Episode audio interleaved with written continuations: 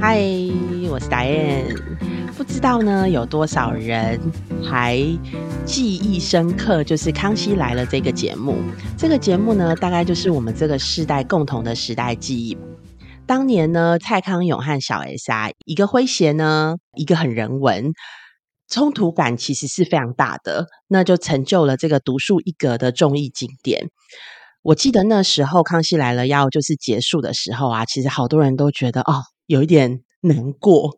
因为晚上少了什么，对不对？以前晚上也不可以看，少了一个什么东西。嗯，而且我印象中，就是有一段时间，就是他特红的时候，他还是那种就是茶余饭后，就是跟同事之间聊天的话题。哦，我就说你昨天看了没？然后他怎么访问了谁？然后发生了什么事之类的？对，或者就直接讲说，就是哎，昨天小 S 跟谁谁谁又斗嘴了起来呢？然后就是讲这种，真的就还蛮有趣的。对对对，我还记得我开康熙来了的年代啊，其实是我。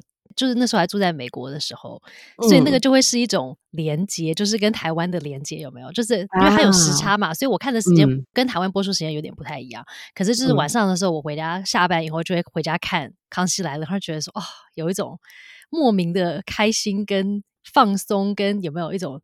好像跟台湾的连接很接近的感觉，因为加上那个之后还要再看一周刊嘛，我记得一周刊年代吗？啊，对，以前我们就是要在某一个固定日子，我就要去那个书店买那个礼拜的一周刊，然后抱着一周刊在看着康熙来了，觉得说哦，非常的 非常的有 文化连接的感觉，就是台湾的这个综艺的事情都了若指掌，是不是？对对对。真的，我的中文就是这样练的，真的哦。嗯，不是改。我觉得我也是第一次透过这个节目，然后认识到蔡康永这个人。然后我其实蛮蛮欣赏他对，就是这些来宾，其实他常常有一些很精准犀利的观察。嗯，所以就是反正有时候看就是蔡康永跟小 S 啊这样子的一来一回啊，然后偶尔还其实我觉得还能够产生共鸣。对，那好，反正他们就是后来不就这个节目就没有了嘛，对不对？然后就是沉寂了一段时间。那呢，最近其实我在看，就是一篇科梦波丹二零二零年就整理了蔡康永给二十八岁以上的女人的智慧语录哦。嗯，看一看还觉得哇，有一些话其实还蛮贴切的呢。现在看起来还有一些感觉，可能当时听没什么感觉。但是你知道吗？当时我们可能还没二十八以上，好吗？现在我们二十八以上，就看了就很有感，说哦，有原来是这样，我有有我有遇过。以前听就觉得说 不会啊，人生没有这样啊，人生怎么会这样过？对对对 对对。好，总而言之呢，我觉得这些话其实都奠基在就是可能当时蔡康永的一些人生经验的厚度跟这个理解上。嗯，所以呢，我觉得今天呢，我要和 Cynthia 呢就来聊一聊。我们看了这个智慧语录之后呢，我们每一个人最有感的就是三个语录，很难选呢，对不对？因为其实很多个都很有感，要从那个里面找到最有感的，还要真的要想一下。没错，我自己啊，就是如果在还没有看蔡康永的智慧语录之前，其实对我来说有一句最有感的，这算什么至理名言吗？嗯，是不要在 Seven Eleven 买 Apple 电脑。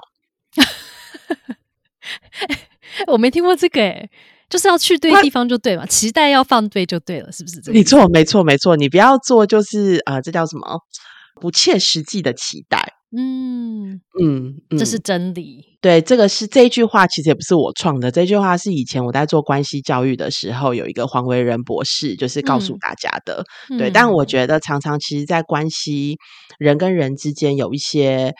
当你期待落差的时候，我常常会用这一句话来，就是提醒我自己。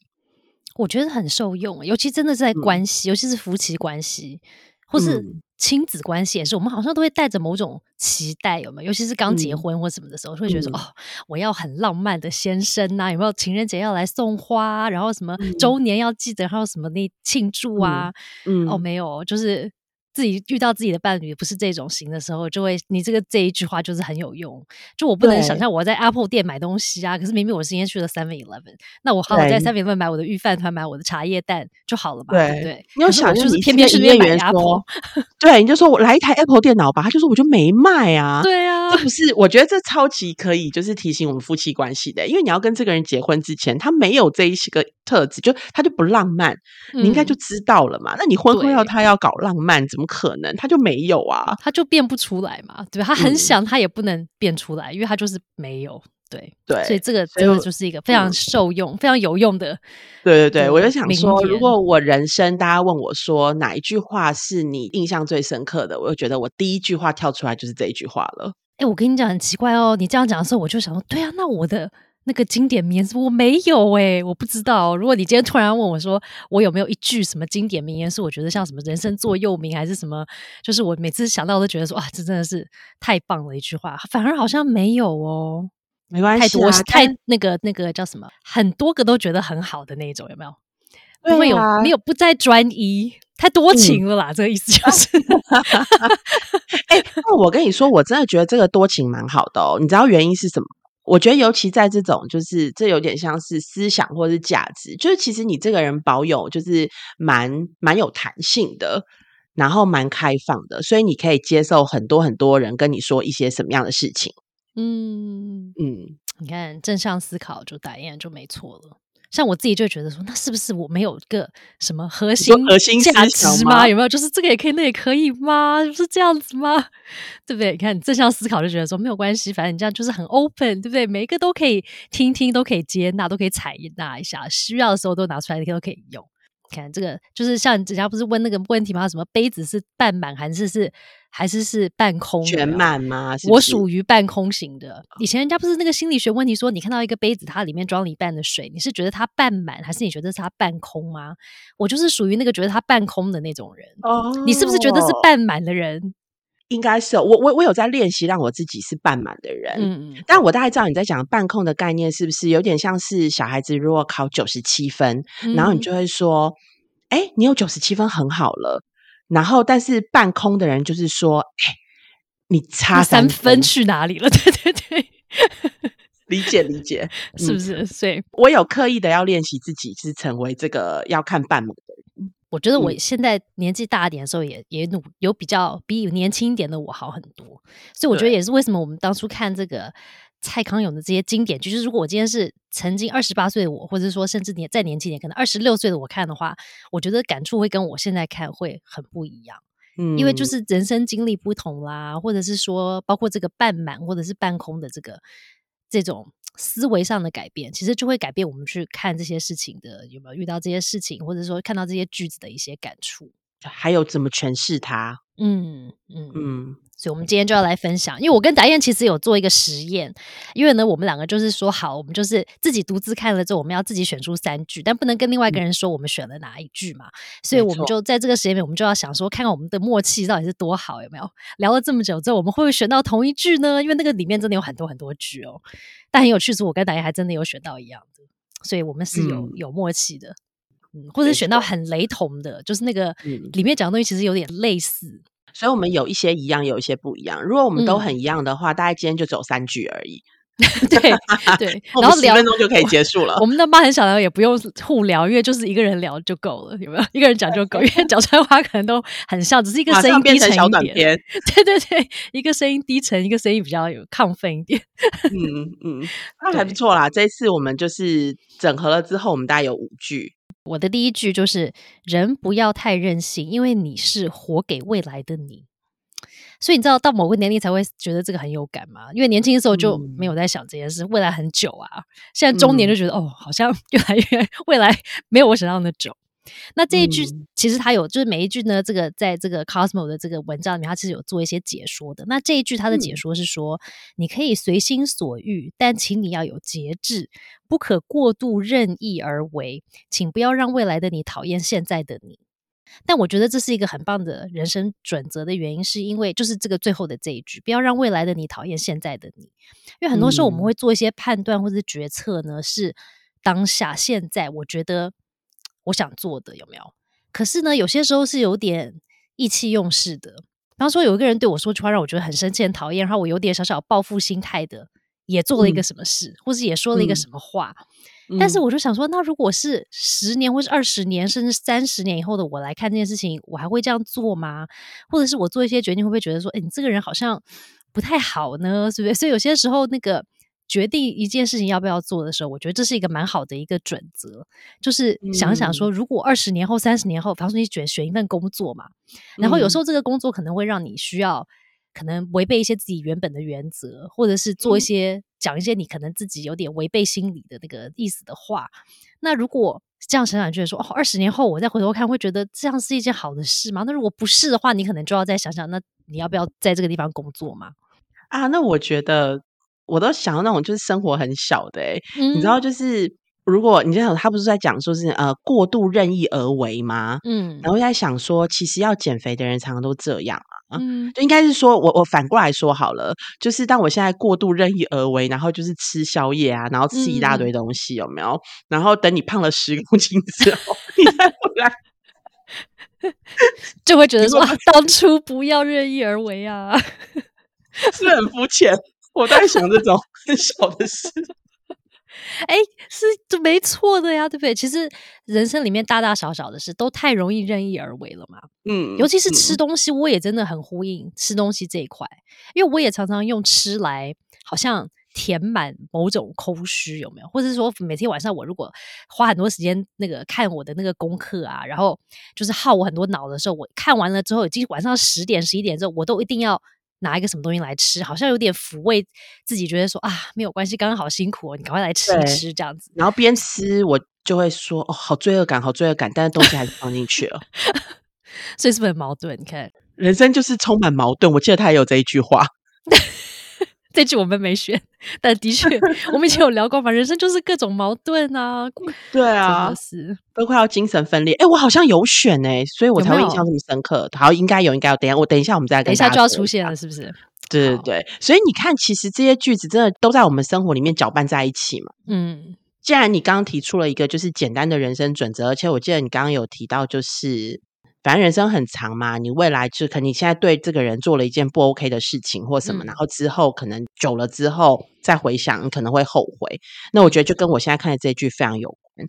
所以 Cynthia 刚刚分享人生准则，我觉得我要来分享一个进入社会的必修课。嗯，我觉得我年轻的时候对这一句话其实就觉得嗯还好啊，应该还好吧。但是现在呢，我觉得嗯真的在社会上滚动了一段时间啊，我发现有一句话来，大家好好听着。敌人是最恐怖的资产，看还把敌人当资产哦，厉害了吧？嗯，拥有越多，你死的越快。哎，那这样可以可以算资产吗？这不是应该算负债？幽默了，没有啊？他就说这个资产你报越多，你就死的越快啊。哦，就是跟其他资产不一样，这种资产就不用了，是不是？这种资产就不用了啦。就像那个啊，身体的那个，就是你的病菌越多，你也是就是越容易生病的意思。嗯，对，我觉得他就在讲说，就是你在你身旁就是树立太多的敌人，代表就是你把你的身体就塞满越来越多的细菌，然后你就会自己就死的越快。然后这个概念就想到是不是像益生菌呢？菌有分两种嘛，好的菌种让你对不对肠道健康啦，有没有免疫力提升啊，不容易过敏什么。一大堆的，但是如果你塞进来那个菌都是一些坏菌，像病毒啊，那你可能就生病了，因为你的抵抗力如果抵不过它，对不对？你自己内在的那个能量不够多，你遇到一大堆这些敌人在你身边的时候，你就可能要死去了。所以啊，就是呃，反正他就在提醒我们的是说，不管啊，你多么讨厌一个人，或是你多么不喜欢这个人，跟他话不投机半句多，但是呢，你都要表现出哦，等一下有机会会再跟你好好聊聊的热情哦。那为什么要这么做呢？我以前觉得这样的人也太虚伪了吧。嗯。你不喜欢他，你就不要就是跟他离远远就好啦，对不对？这个世界这么大，对不对？你就离他远远的，不要跟他相见就好啦。嗯，哎，但我跟你讲墨菲定律，你还真的可能就在某一个场合会遇到。嗯，我就真的是这样觉得，哎，跟这个人就是啊，反正觉得就是想法理念都不一样，那反正我们就不要一起工作就好啦。嗯，哎，转来转去，你在某一个研讨会，你就跟他遇见了。嗯，那你要不要上前好好去跟他打个招呼呢？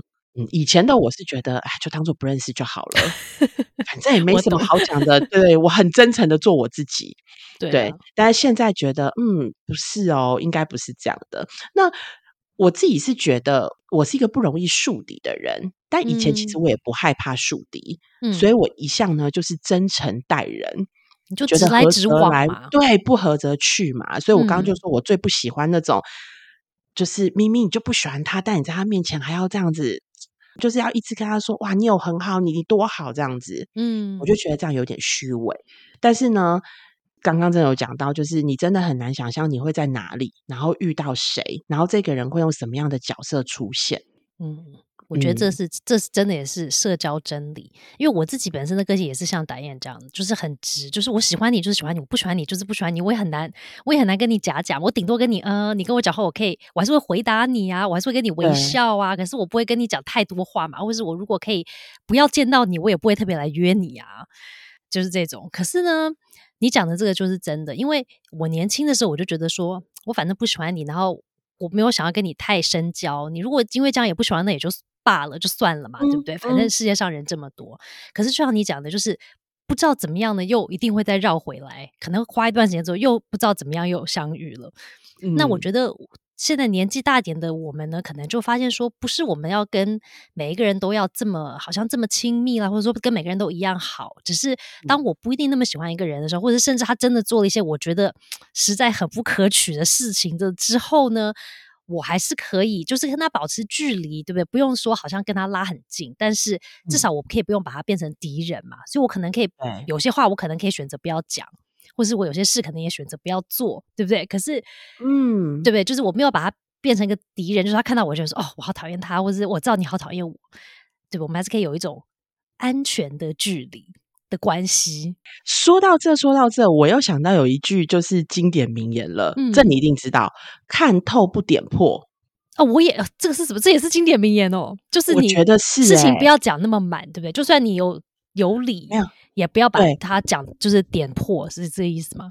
呃，另外一层是，当你跟这个人相处的时候，你可能真的不喜欢他的一些行为或者他的一些状态，你要看透。然后就看你，你已经知道了，嗯，你大概跟他相处应该就是这个样子，他就有这些点，嗯，但是你不要去把这个点说出来，不要跟他说，因为我们有时候又会，我我又是有一点鸡婆个性的人，你是正义感太好嘛？没有，对对对。然后我我想说，就那跟你说一下，但没有哦，因为有时候可能他自己还没有准备好要接受这个事实啊，你跟他讲的时候，他反而会觉得好受伤哦，然后就是好讨厌你，嗯嗯。所以看透不点破，我觉得这也是一个人生里面蛮重要的，时时在提醒我的话。这句我觉得超级好用在朋友上，因为有时候就是因为朋友，你就是很想为他好，对不对？然后你看到一些事情，你就会觉得说啊，我看透了，所以我赶快跟你分享，赶快跟你说。可是对方可能没有准，虽然讲他没有准备好啊，然后他听到之后，他可能就很受伤，或者是不知道该怎么处理，就太害怕，他就要赶快闪躲，那然后友谊就出问题了嘛。对，所以我觉得你这句对于友谊来说，我觉得是非常非常好用的一个，因为很容易越亲的朋友或者越好的朋友，就觉得说啊，看透了之后，我就一定要来帮忙你，有没有救世主那种概念跑出来？我要帮忙你呀，大家都要变好啊。对，但这有时候不一定是好。嗯，我觉得自己要衡量一下。但我现在可能同事之间，我觉得蛮好用的。嗯，也对，这也是一个好的。就是很常常见到的人，如果用在自己的这个叫什么 couple 呃伴侣跟我们的小孩身上，我们好像我这个还是没办法看破看透之后一定要点出，还要点对 对，因为他跟我太亲密了，那又是另外一门的功课。好，下次要多听一下聊关系，因为 那是不容易的。对 对对，这也是黄博，我之之前在讲那个黄博仁博士，他有提到，你知道他说亲人之间啊，他说就像是那个嘴唇跟牙齿还有舌头，嗯嗯嗯的关系，就它太近了，所以我们真的会不时就是就会咬到嘛，就不是故意的，但就是会咬到。对，所以他说如果就是这种亲密的关系，我们可以处理的很好，一般的关系其实都会处理的很好。对呀，对，他是这样勉励大家的啦。那我们因为真的很难嘛，是不是？好哦，所以呢，刚刚就提到了一个，就是好敌人是最恐怖的资产，所以呢，越少越好。对，那拥有越多呢，你就死得越快。那接下来呢，我觉得要提到就是我跟 Cinda 两个人的一个 通病，所以这真的是提醒了我们，就是这这这，我觉得这句话真的提醒我们很深，或许真的提醒很多人哦。它叫做其实很简单，不要轻易的受别人的影响。我要排除，就谁不知道这个呢？对不对？对啊，大概听了几百遍了吧，几千遍了是吧？对。可是我们就是还是会不自觉的落入这个被别人影响当中。对，嗯，而且很多时候是想要。对啊，你先说。很多时候是我们已经明明知道这个人讲的这个，好，我正在受他影响，有没有？然后我还跟自己讲说，不要太轻易受人家影响哦。但是我还是要选择去被他影响，这才是最让我觉得最最纳闷的点，有没有？我看透喽，对不对？不是说我不知道，我不晓得，然后我被他影响，是我都已经看到，然后我在被他影响了。我还知道我不该受他影响之后，我还选择要被他影响，不是很很吊诡吗？就是你的思想已经告诉了，然后你还是拿条布把自己的眼睛蒙上，然后就跟。着他一起盲目的走了，对对，这到底是为了什么啊？我觉得是不是就是一种认可？啊？就是我想要被你认可啊！我要觉得你觉得，就是我希望你觉得我对你来说是可爱的啊，然后你是爱，你要爱你爱我这样子。好，但我觉得它里面的一个这个叫做说明，嗯，让我觉得太棒了。那个说明真的就是觉得这句话不选，真的太对不起自己了，一定要跟大家来分享。他讲说，镜子很脏的时候，我们并不会误以为自己的脸脏，对吧？嗯，就是镜子脏，就是对吧？就镜子脏嘛，对不对？那为什么别人随口说出糟糕的话，我们要觉得糟糕的是我们自己呢？对呀，是吧？我觉得这个真的太好了。然后我就在想说啊，对，那这个也帮我连接到另外一句，就是蔡康永他有说一句话，他说：“嗯，你说什么样的话呢？你就是什么样的人。”嗯，但他是在警醒我们自己要说话的时候，需要就是自己先三思而后说。嗯嗯嗯。但呢，我把它跟这一句话拿来就是对应，就是那如果这个人呢，他说出糟糕的话，那就让他成为糟糕的人就好了呀。我们根本不需要去跟他跳双人舞。嗯，就 let it go 吧。对嘛？这也呼应到你刚刚那个不要树立那么多敌人嘛，对不对？很多时候就是别人说了那么一句话，然后那个人讲那个话之后，可能让我觉得可能是被误会了，或是冒犯了，有没有？或是受伤了？然后因为这样子，我就要把他树立为敌人，因为他让我不舒服啊，所以我就不喜欢你了嘛，所以我就不要跟你当朋友了。然后我以后也就是有没有？我要就是把你当敌人看，因为你受让我受伤了。真可是呢，对不对？可是有些时候我们就是要 let it go，因为。真的嘴巴长在他的身上，他要怎么讲呢？他也是有话语权的嘛。那我们能做的也就只能做我自己觉得能做的啊，对不对？我突然想到了啦，以后啊，如果真的有人在背后就是这种说三道四，或他讲出这种糟糕的话，我们就帮他，因为你知道镜子脏了，不就要把它擦一擦，把它擦干净吗？我们送他一杯水，把它清一下，漱漱口。对，我们也不要说什么，请他喝一杯水。这也是一个还有蛮有趣的方法哎，因为有些人会说到我们身体的一些体验有没有？其实它其实会间接影响到我们的思绪，所以比方说，可能像你刚刚讲的，啊有些时候就是透过这个喝一口水的过程，有没有？或许我们也那个。对方他也停下来了一下，或许他也是情绪带起来的时候讲了某一句话吧，他是不是真的这意思呢？或许也不一定。那他可能喝了这口水的过程里面，他也停了一下，然后呢，这个好像喝水这个把一些东西清走的那个感觉呢，可能也清理了他一些，对不对？他可能自己思绪，对思绪，或者说他里面自己的一些感觉啊等等的。嗯，所以这也是一个蛮有趣的事，就是我们有时候自己可能也会准。有需要这个啊？有没有？你开会的时候超气，有没有？或着急火来的时候，可能就与其说下句话的时候，就先喝口水，狂喝水。对，喝完水之后，你会觉得说啊，消气，消气，然后看看你到底下一句要讲什么。骂小孩也是可以的啦，对不对？妈现在需要去喝杯水，好，请稍等一下。其实我再来暂停策略吗？对，暂停策略其实就是这样。对，所以这个啊，给大家用一下。骂小孩很有用，骂之前，因为你不能边喝水边骂小孩啊，对不对？你就是 呼吸，有时候你还可以边呼吸边边说话哦，嗯，对不对？你可以练成边呼吸边，可是喝水不能会呛到，所以那是一个很不错的慢，大家都慢下来的方法。大家全部都去喝水，好，记得有冲突的时候来杯水。对，下一句，下一句就是可能也呼应到我们刚刚讲关于人生，就是这么多的敌人。这么多的矛盾有没有？这些这些东西都从哪里来的呢？然后很多时候你常常遇到的时候，我就觉得说，人生会不会就是实在是太苦了呢？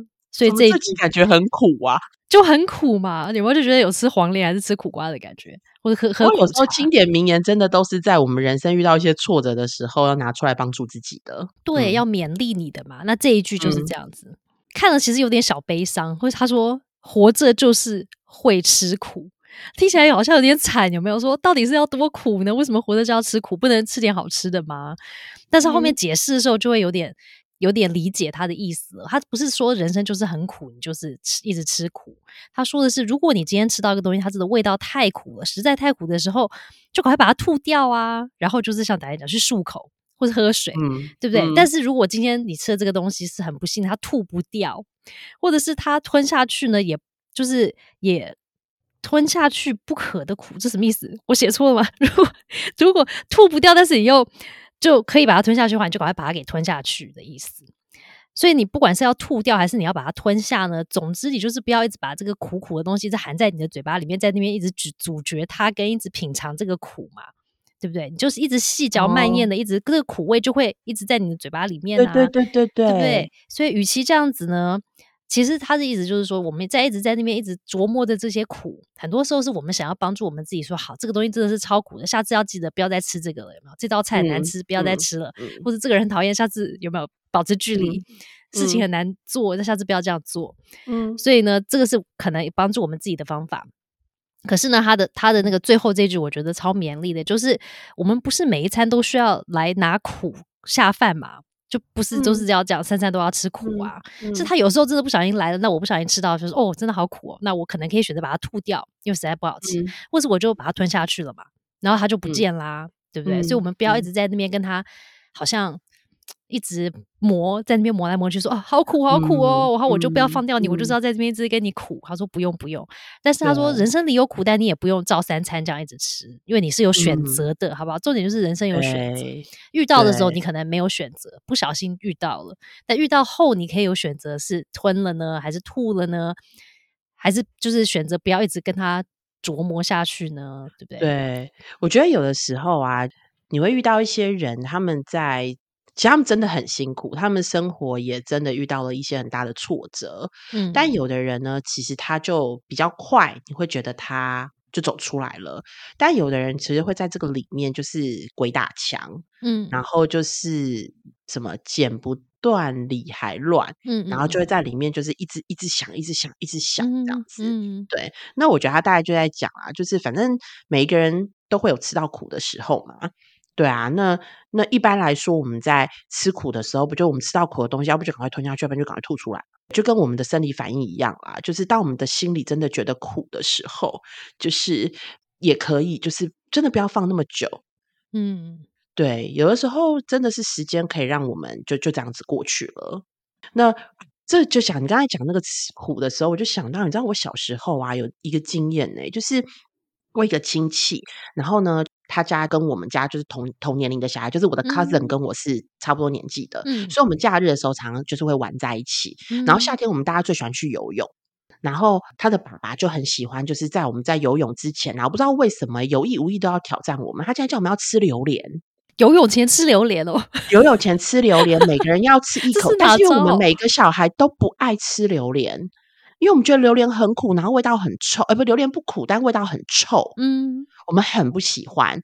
但是每一个人就一定要吃完一口，他才要带我们去吃榴莲。不不，他才要带我们去游泳，他要带我们去游泳。一定要吃完榴莲，他才要带我们去游泳。这我印象超级深刻的。然后我们每个人就排队，然后就是捏着鼻子，然后吃完之后，在他不注意的时候去垃圾桶吐掉。嗯，哎，可是你用你用榴莲做这个。这个举例很有趣哦，因为一般苦的东西，你吞掉它或者吐掉它之后，那个味道很快就会不见，有没有？就是你再吃点别的东西，那个味道很容易。像反正喝中药有没有？就是你吃个什么山楂或者什么酸梅，就是那个味道很快就可以被转移嘛。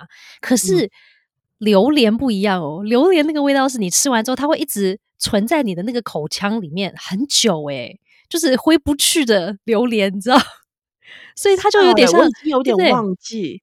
但因为我到现在都还是不吃榴莲的人呐，所以我不知道。你就是被那个时候吓到了，有可能。当然就是爱吃的人都跟我说那是人间美味。对，我不行。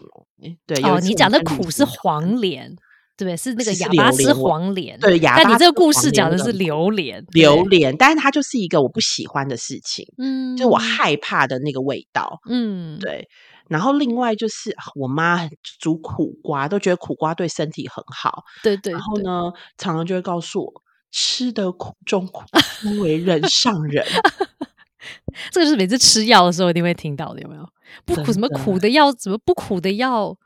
哎，那句话怎么讲？就是什么好像很良良药苦口啊？有没有？对你好的药都是很苦的啊？对，总而言之，我觉得我们真的太这什么台湾人太有哲理了嘛？就这些东西都可以，最后都会变成很正向的东西。对啊，因为可是这个听出来就听听这么多有这么多有跟这个苦相关的东西之后，就会发现人生绝对是很苦嘛。因为干嘛？不然要干嘛做这么多励志？的励这个句子来鼓励你呢，对不对？吃药也苦，吃苦花也苦，遇到你的先生也苦，遇到你同事也苦，你知道人生就是怎么样都很苦呢？那对不对？超苦的，就觉得说啊，人生实在是太惨了，所以才要创造这么多句子来说啊，有没有？这是都是为我好哦，有没有？吃苦是好的哦，没错。然后让你觉得你现在吃苦，你以后就变成一个伟人。对，小时候读的故事都是这样嘛，对不对？对对对。哎，那讲到这个苦啊，我觉得我下面这一句其实跟这个也是非常有呼应的哦。嗯，好了，我们的最后一句来喽，它叫“人生随时感到不舒服是正常的”。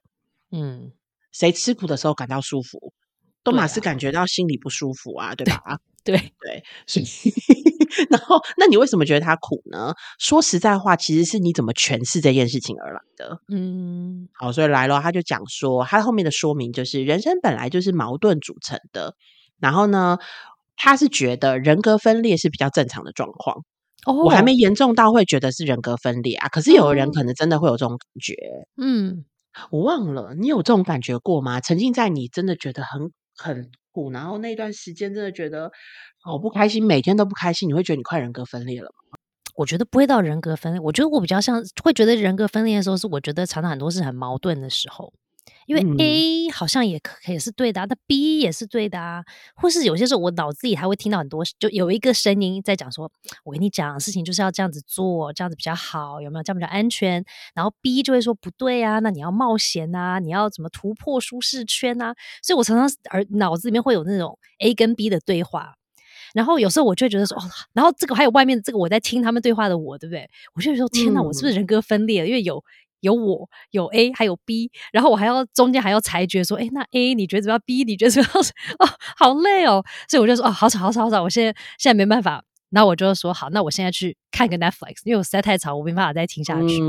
然后我就觉得说，我是不是有人格分裂呢？因为常常脑子里面那么多人在讲话。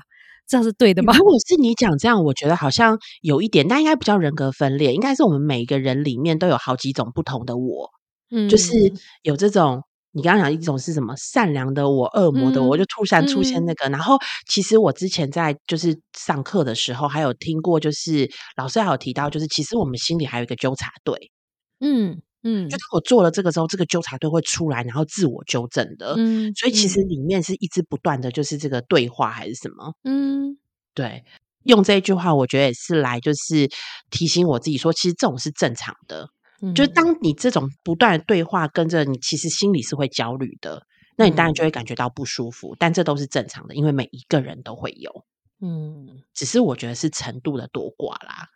对，正向一点人，他可能要听一听，然后就过去了。对啊，然后或是 Cindy，他可能找到了一种就是抒发的方法，他说：“那我现在不想了，我就就去看 Netflix。”嗯，当然，我想说，反正人呢，本来其实就是不是全能的，我们其实也会有不会，我们有不满足，我们会自我怀疑，其实都是很正常的。但是啊，每一个不舒服，其实都是我们可以前进的动力。对，例如啊，我就讲很简单啊，就是有的时候我们其实很不舒服，就是环境一进去就很乱。那可以接受的人就可以接受啊，但我相信一定有不能接受的人，就看就那心里就发火，那他就动手清理了呀，对不对？对，那你很担心什么都不懂，刚进一个专案什么都不知道的时候，那你就多问啊，嗯，就降低你自己。所以其实我觉得很多不舒服也都是前进的动力。对，而且很多时候这些不舒服的点呢，说真的啦，它其实有些时候是真的可以帮助我们多多看到自己的点。因为有些不舒服的地方，一个人讲一个话会让我好生气，但打雁就不会哦。那有时候我就想说，对啊，那为什么我对于这个事情这么在乎呢？对不对？为什么这么在乎这个人这样看呢，或者这样说呢？那很多时候我就会发现一些我自己内在的一些点。但是如果没有这些不舒服的体验，有没有或者是一些状态的时候，我就有点难去看到一些这些面向的自己，因为人就是很多面相嘛。有些东西让你好开心，有些是比较正向的。但我们当然也有另外的一面呐。有些东西就是让我很沮丧、很难过，或者是有一些可能我们觉得不是这么阳光的面啊。那不是说这一面就不好了，只是有时候我对他不是很熟悉嘛，不太认识。然后我觉得我们的教育也会让我们觉得说啊，这些东西有没有让你可能很苦，不要看了，你就赶快 focus 在那些正向的啊、开心的啊，有没有动力的啊？可是我觉得很多时候我们就会忽略了另外一面的我们。然后有时候我们那些地方没看到、没被看到的时候，我们就会觉得，哎，那是不是他们那些也都没办法被满足啊？那边里面可能也有一些需求嘛？那我们也没在看，所以就让它就过去了。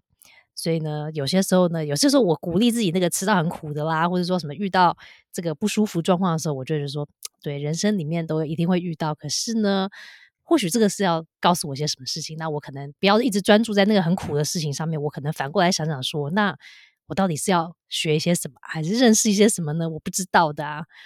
我觉得那个有时候也是一个蛮好的转向的方式，就是不要一直卡在那个。哦，人生到底真是多苦，然后我的人生怎么这么可怜？那一段有没有？不要一直演那个连续剧吧，很可怜。对，那个就是很惨烈。但是就是换一个方向，你可能觉得说，哦，好啦，那那看看好吧，那或许有什么地方是我不知道的。那透过这个经验，他要告诉我的，可能就是那个我不知道的而已，可能就好过一点喽，对不对？对。好像讲了好多苦，对不对？但主要是因为今天讲了这个这个京剧啦，这通常这都是在我们就是挫折的时候可以帮助我们一把，或者是提醒我们自己的，对啊。那人生其实真的会有一些时刻啊，当我们看见一句话或是一段话，会敲醒我们，就如同就是醍醐灌顶。嗯，那我们那个年代的那综艺经典呢，就是主持人的女人智慧语录，不知道今天是不是也对你产生一些共鸣和启发呢？那我跟 Cindy 呢，对于上面这几句是我们比较有感觉的。那欢迎你呢，也留言跟我们分享，就是你对哪一些句子是有联动的，或是你有一些想法跟启发，那可以跟我们分享哦。妈很想聊，我们下次见，拜拜，拜拜。